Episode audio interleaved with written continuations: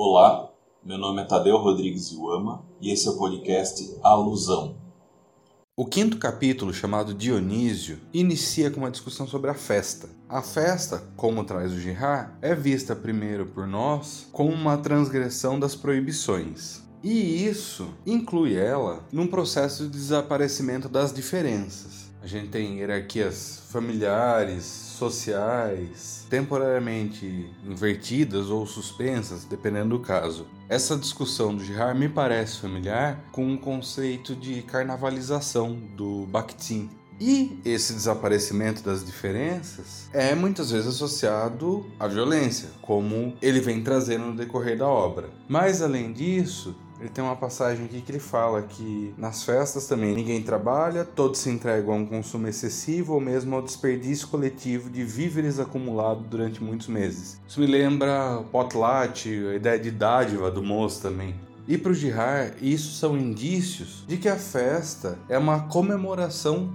da crise sacrificial. A base dele para discutir isso é o Roger Calois, no Homem o Sagrado, que discute que uma teoria da festa deveria se articular com uma teoria do sacrifício. Por quê? A festa é uma preparação para o sacrifício. Se depois de uma crise sacrificial e do sacrifício a harmonia reinstituída, então a própria crise pode ser interpretada como um objeto de prazer. Raciocínio aqui é mais ou menos esse. E nas palavras do Girard, longe de serem temporariamente afrouxadas, as proibições culturais são aqui inteiramente reforçadas. Raciocínio aqui é que esse período de inversão, de suspensão, ou para usar o termo mais amplo, né, de transgressão da ordem, não serve para destituir a ordem, mas sim para reforçar a ordem. Se eu só posso fazer determinadas coisas naquela festa, me reforça a ideia de que eu não posso fazer no restante do ano, por exemplo.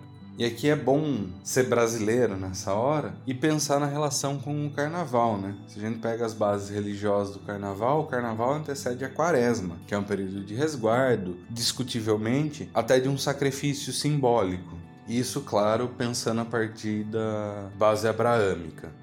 O problema para o Girard é quando o significado dessa festa se perde. Cito Girard. Na verdade, sob as aparências felizes e fraternas da festa desritualizada, privada de qualquer referência à vítima expiatória e à unidade por ela refeita, não há outro modelo além da crise sacrificial e da violência recíproca. É por essa razão que, atualmente, os verdadeiros artistas pressentem a tragédia por detrás da insipidez da festa, transformada em férias perpétuas, sob as promessas monotonamente utópicas de um universo dos lazeres Quanto mais as férias são insípidas, mornas, vulgares, mais se adivinha nelas o pavor e o monstro que afloram. O tema das férias que começam a dar errado, espontaneamente redescoberto, mas já tratado em outros lugares sob formas diferentes, domina a obra cinematográfica de um Fellini. E aqui ele traz a ideia de que essa festa pode conduzir para dois lugares. Ou para uma resolução da crise sacrificial, pela ritualização, sempre lembrando que essa ritualização para o Girard é a transformação da violência recíproca na violência unânime. Então, ou é esse processo, ou é a queda no ciclo contagioso de vingança.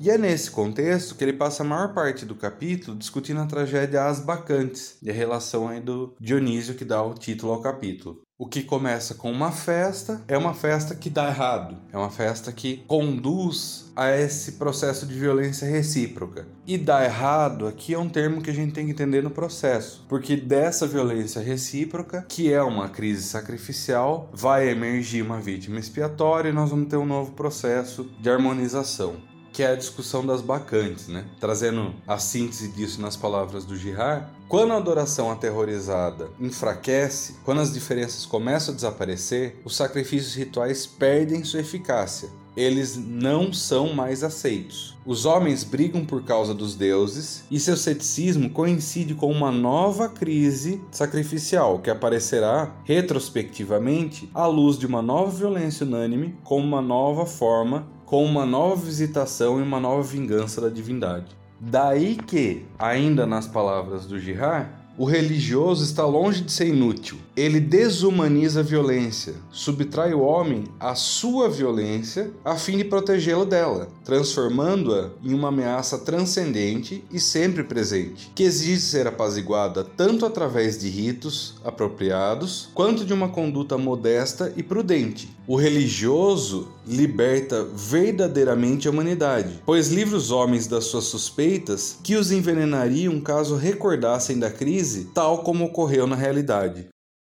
O podcast Alusão é uma produção técnica com intuito de divulgação científica. A trilha sonora dos episódios é a música intro do álbum Solitude da banda Primordial Idol, da qual faço parte. As imagens do podcast foram criadas pelo artista visual Luiz Falcão, a quem agradeço. Para entrar em contato, envie e-mail para tadeu.rodrigues.iuama.gmail.com